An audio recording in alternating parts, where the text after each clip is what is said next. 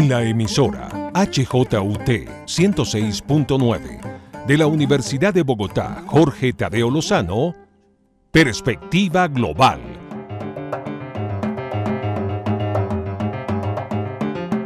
Un análisis a todos los cambios y retos que el siglo XXI le plantea al mundo.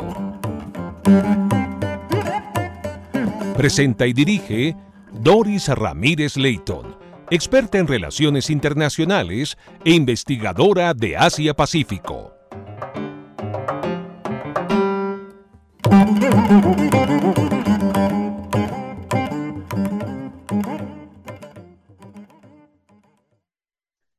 Bienvenidos a Perspectiva Global, programa que analiza las implicaciones geopolíticas, económicas y sociales que impactan al mundo. De esta manera, hoy tengo una invitada muy especial. Se trata de la doctora Alicia Puyana Mutis, quien muy gentilmente ha accedido em, a ayudarnos en este espacio para tratar un tema de vital importancia en el mundo y en, Colombia también. Em, voy a dar una semblanza muy rápida de la doctora Alicia porque no alcanzaría el tiempo para nombrar todo lo que la doctora Puyana Mutis ha hecho. Em, eh, la doctora eh, Puyana Mutis es doctora en economía de la Universidad de Oxford, especializada en crecimiento económico, experta en integración económica y en economía del petróleo y la energía, una estudiosa de los efectos de la economía política del petróleo tanto en México como en Colombia.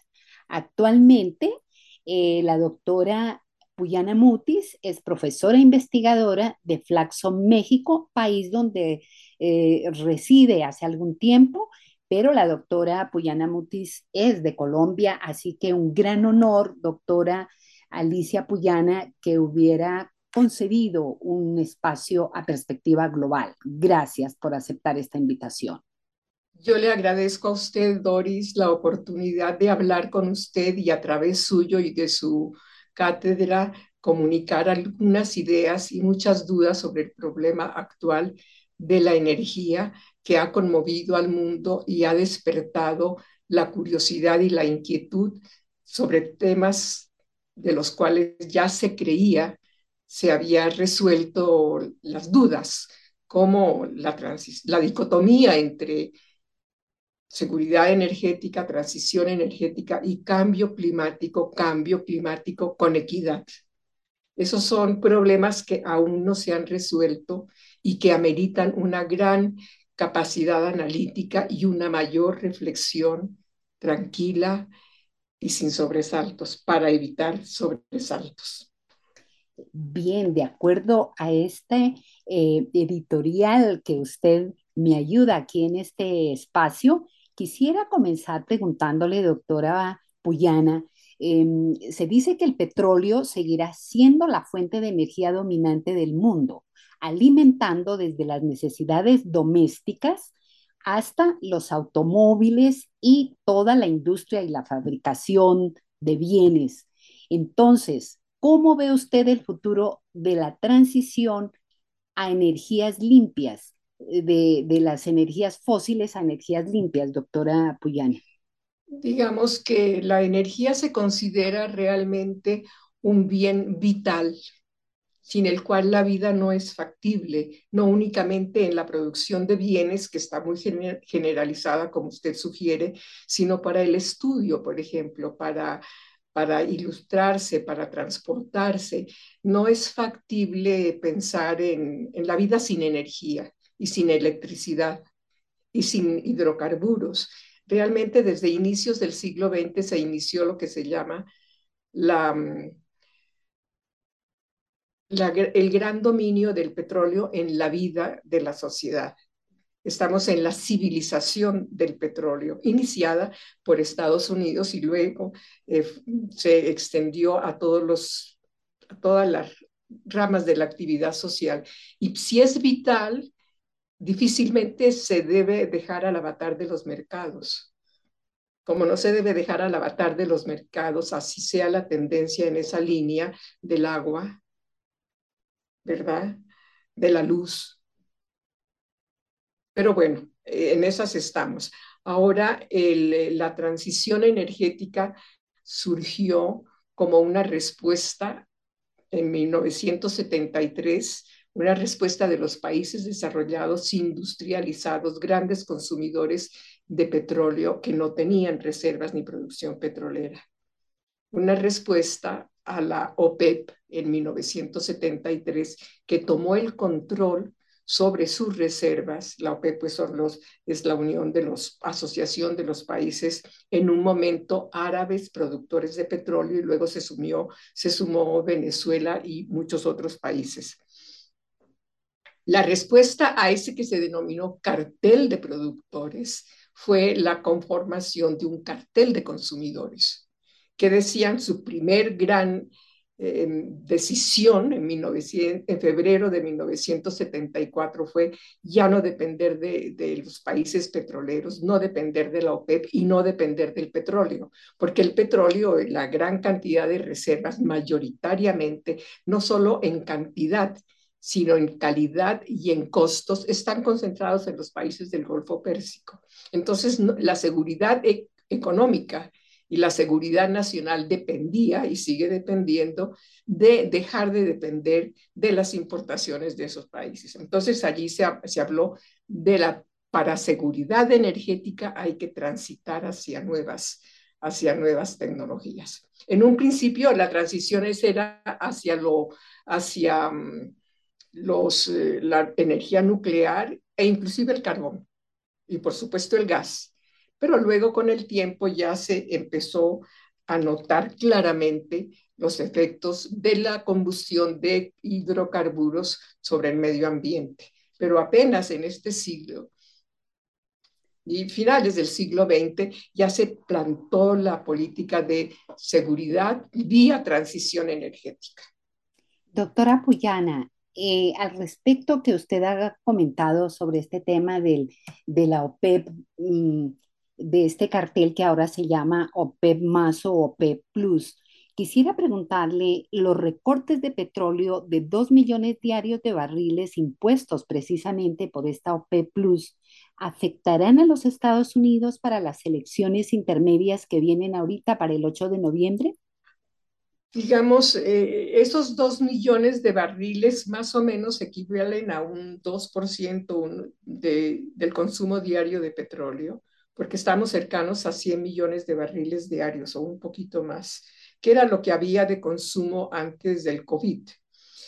Sí lo va a afectar porque los, los estadounidenses votan, como se dice, con el bolsillo.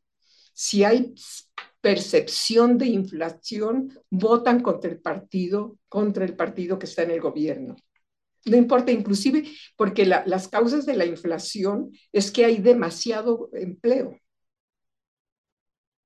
y verdad, digamos, hay demasiado empleo porque se aceleró la demanda de, bienes de, consumo duradero por el ahorro que algunos sectores de la población lograron hacer durante el COVID. Y como en ese periodo no hubo inversiones, entonces el crecimiento de la demanda propulsó la inflación. Entonces estamos en un momento en Estados Unidos en que la inflación es por crecimiento de la demanda y porque no, porque no hay desempleo.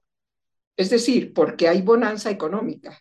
Entonces castigan por la inflación al país, al gobierno. Entonces lo va a castigar, pero en realidad son muy pocos los, eh, los efectos en términos de la, de la oferta total de petróleo. Lo que pasa es que esa reducción tiene un efecto político adicional. Prácticamente em, corresponde o lo va a, corresponde al, al efecto que tendría el tope máximo de precios del petróleo ruso impuesto en la Unión Europea y también aceptado en el resto de los países desarrollados. Se sugería que con ese tope se iba a disminuir la demanda por una parte más o menos similar a, es decir, los precios iban a subir y habría una, una reducción en la demanda de petróleo ruso lo cual podría impulsar una oferta en el mediano plazo de otras fuentes de, petróleo o impulsar el, gas en Estados Unidos y la oferta de, de, petróleo y de gas de lutita de Estados Unidos. Era como un, pero esto viene a potenciar. Es más un problema político que un problema de cantidad de petróleo. Doctora Alicia, entonces podríamos decir que siendo el petróleo el bien hasta ahora más preciado como un arma geopolítica que guardan los países productores, ¿cómo ve usted esta contienda entre las sanciones impuestas a Rusia por la Alianza Atlántica, donde está lógicamente Estados Unidos, y un invierno que se avecina para los países de la Unión Europea y principalmente para Alemania? El petróleo siempre ha sido un arma política que lo ejercieron casi siempre los países consumidores. ¿verdad? Eh, por primera vez los países productores ejercieron el petróleo como un arma política en el 73, pero se está produciendo petróleo desde inicios del siglo XX. ¿Verdad? Si usted estudia esta parte de, bueno, muchas cosas, cuando en la Primera Guerra Mundial el presidente Clemenceau, cuando a principios, a mediados del proceso de la Primera Guerra Mundial, Churchill decidió que se iba a abandonar el, carbón como el combustible de la Armada Británica y pasar al petróleo, del cual no tenían reservas. Sugirió también a, los Estados Unidos y a Francia, los tres grandes pilares económicos en ese momento del mundo, que hicieran lo mismo. Y ellos hicieron. Y allí se consagró el petróleo como arma política sine qua non el, fiel de la balanza, el soporte eh, de la hegemonía mundial. Cuando iba a terminar la Primera Guerra Mundial y estaba Francia sometida a una gran ofensiva de parte de Alemania, el presidente Clemenceau le escribió al presidente estadounidense, diga a sus empresas petroleras que nos exporten petróleo. En este momento necesitamos el petróleo como la sangre misma. Y ese es el papel del petróleo en este momento y siempre lo ha sido. Un factor político porque es como la sangre del sistema económico y de la vida de los ciudadanos en este momento. Siempre ha habido, ha habido guerras petroleras desde el principio del este. Se dice que la primera guerra petrolera mundial fue la guerra del Chaco y de allí han seguido muchas.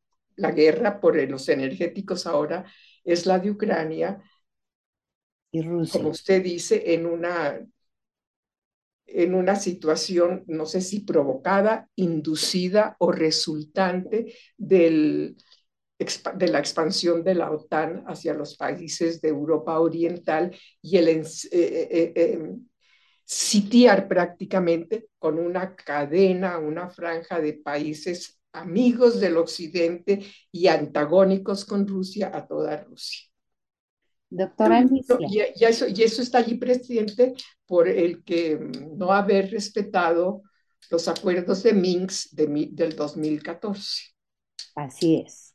Doctora Alicia, para América Latina y el Caribe, esta lucha actual por la energía, eh, me refiero al gas y petróleo en la Unión Europea, por eh, la guerra Rusia-Ucrania, como usted comenta, ¿cómo, ¿cómo la afectaría?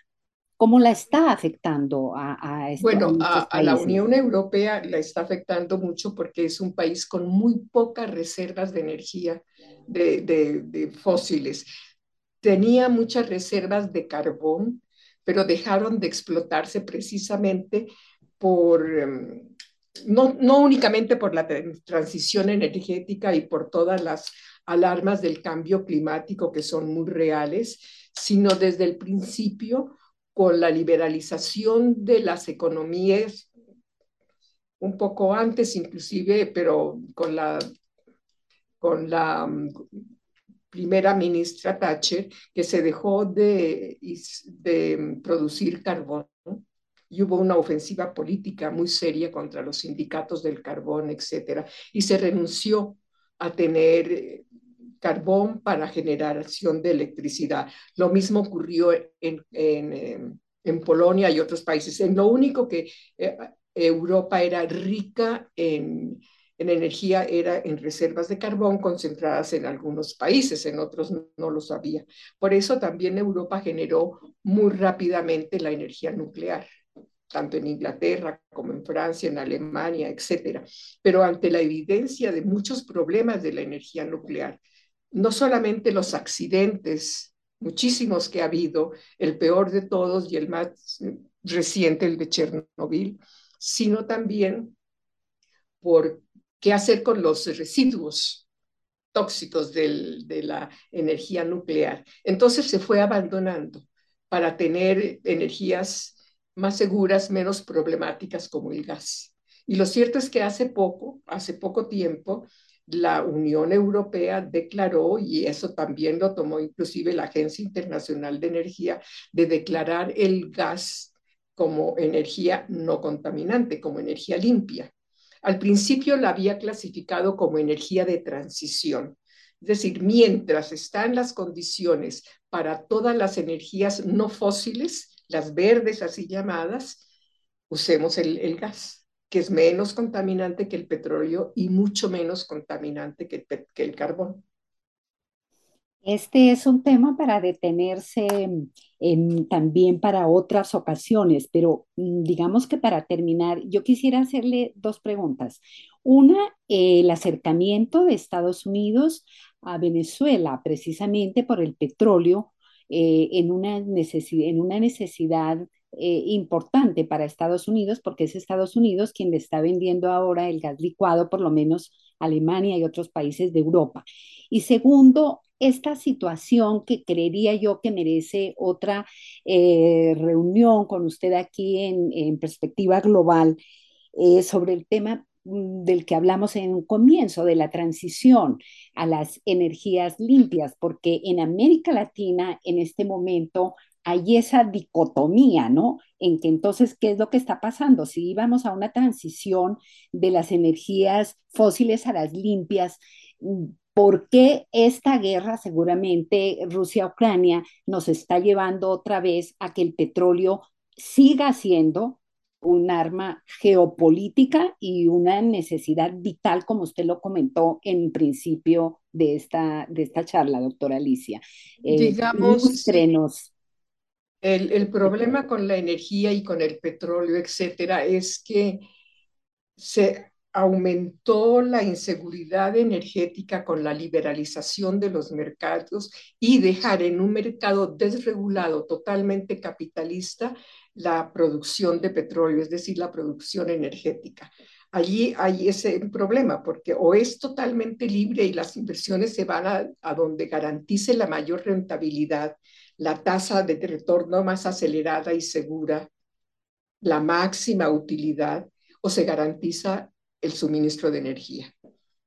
¿Verdad? Lo cierto es que en los únicos países en donde hubo, después del 2008, o un poco antes del 2008, inversiones en exploración petrolera y en exploración de gas fue en los países árabes de la OPEP y en, en el em, cracking o en la gas y petróleo de lutita en el fraccionamiento en Estados Unidos. De resto, en ningún país se, se, se invirtió porque no había garantías de altos precios o precios al alza durante un buen tiempo, por lo menos 10, 15 años, y tasas de interés bajas. Esas son garantías que no las puede dar el mercado capitalista. ¿Verdad? Ese es el, ese es el problema. Entonces, eh, el, Estados Unidos está en esa, en esa disyuntiva y muchos países. O somos capitalistas o intervenimos en el mercado. En energía, con el ejemplo que usted ha presentado, tanto petróleo, tanto Venezuela, yo añadiría Irán y añadiría Rusia. Allí no, allí no hay una reacción de mercantil ni económica, es puramente política. ¿Por qué le pusieron sanciones a Chávez cuando no estaba amenazando a los Estados Unidos? Simplemente no les gusta el, el sistema que Chávez quería imponer o el estilo o, yo no sé, pero no era una amenaza. Nunca amenazó a Estados Unidos como pudo haberlo sentido Estados Unidos cuando la Unión Soviética iba a poner mm, ojivas nucleares o armas nucleares en Cuba. Pero Chávez jamás lo, pretendió. ¿Por qué? Ahora, Irán. Irán sí ha tenido conflictos políticos con Estados Unidos, pero tampoco lo ha agredido. No se comprobó que ni Irak ni Irán fueron, tuvieron nada que ver con, la, con las Torres Gemelas. Era otro, era Arabia Saudita. Allá vinieron los del 11 de septiembre. Pero Arabia Saudita es un aliado muy importante para, para los Estados Unidos políticamente y es el gran proveedor de petróleo. Eso, eso es lo que, lo que pasa. Ahora, de eso a la transición, estamos también en ese problema hoy. Hoy, con la guerra de, de Ucrania, que tiene también connotaciones interesantes en, en, energía y habría que ver hasta dónde es, como algunos analistas lo sugieren, es un intento de Estados Unidos por controlar el mercado, acceder y controlar el mercado de energía en Europa.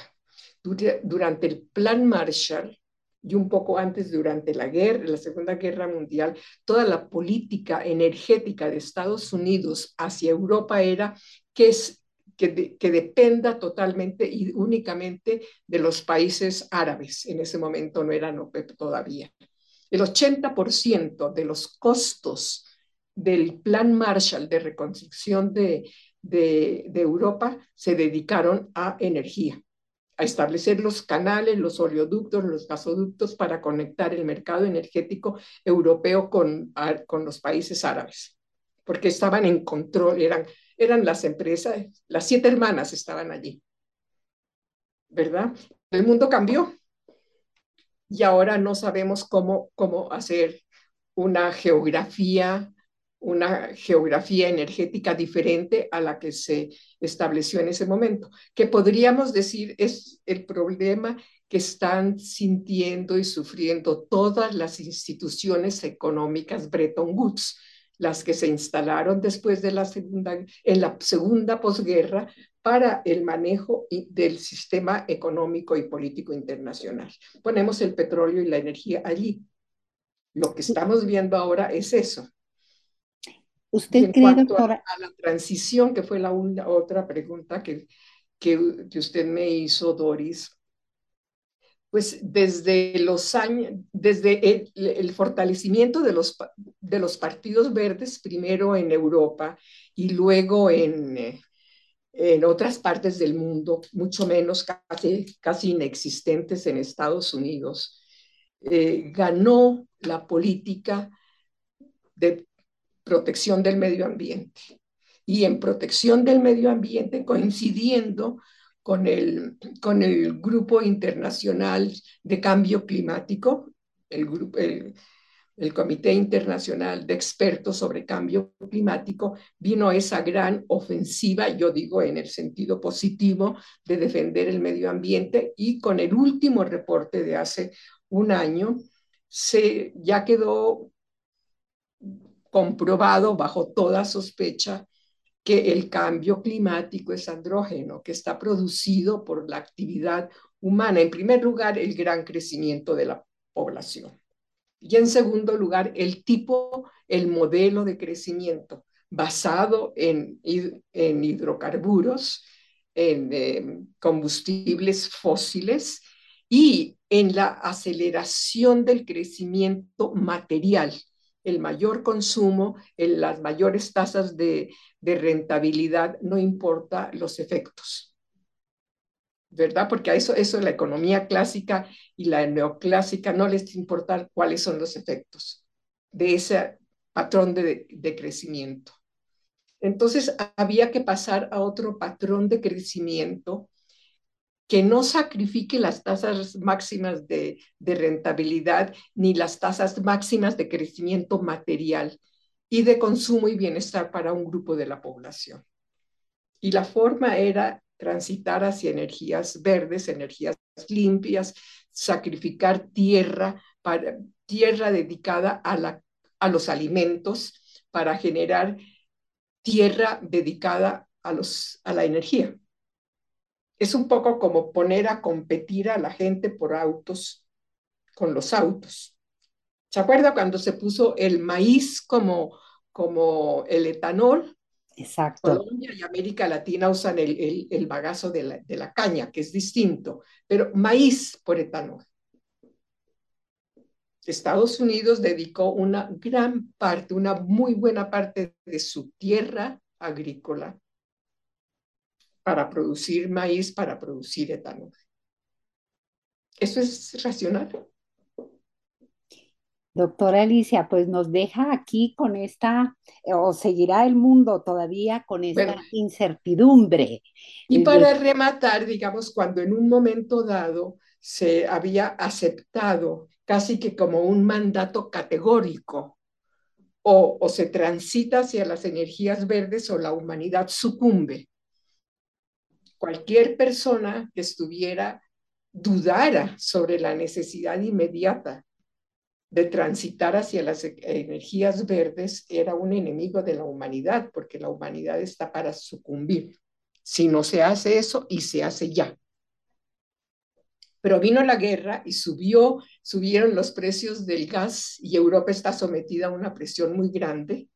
Y también en Estados Unidos, aunque no tienen la misma presión, se está volviendo a la seguridad energética es más importante que la transición energética hay que vivir y para vivir necesitamos energía. El gas está muy caro, el petróleo está muy caro, volvamos al carbón, volvamos a la nuclear. Y estamos en esas. Pero cualesquiera que sea la forma de suministrar la energía, la seguridad energética es primero. Doctora Alicia, pues yo creo que con esta mm, última em, cátedra que usted nos está dando en este espacio, pues creo que por hoy desafortunadamente eh, debemos terminar, pero quiero invitarla para que antes de que se termine este año vuelva a estar en este espacio para eh, continuar eh, hablando sobre qué va a pasar con el tema de la transición y el tema de la seguridad energética tan importante hoy por la guerra Rusia-Ucrania. Sí, la seguridad energética, repito, es muy importante porque es un bien vital. Claro. Con o sin guerra de Ucrania es un bien vital. Muchísimas gracias, doctora Alicia Puyana, doctora en Economía de la Universidad de Oxford y eh, una gran especialista y estudiosa de todos estos temas energéticos tan importantes en este momento en el planeta. Con el mayor gusto, Doris, un, un placer hablar con usted y plantear mis dudas al auditorio, que seguramente nos hará comentarios, respuestas y más preguntas que discutiremos aquí con usted con el mayor gusto. Gracias por su sintonía en la HJUT 106.9. Soy Dori Ramírez Leighton en la realización y dirección de Perspectiva Global. Síganos en redes también. Feliz fin de semana para todos.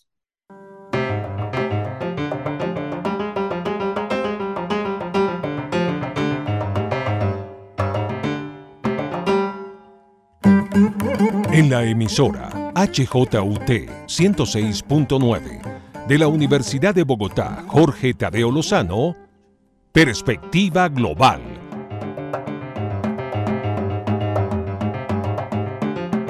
Un análisis a todos los cambios y retos que el siglo XXI le plantea al mundo. Presenta y dirige Doris Ramírez Leighton experta en relaciones internacionales e investigadora de Asia-Pacífico.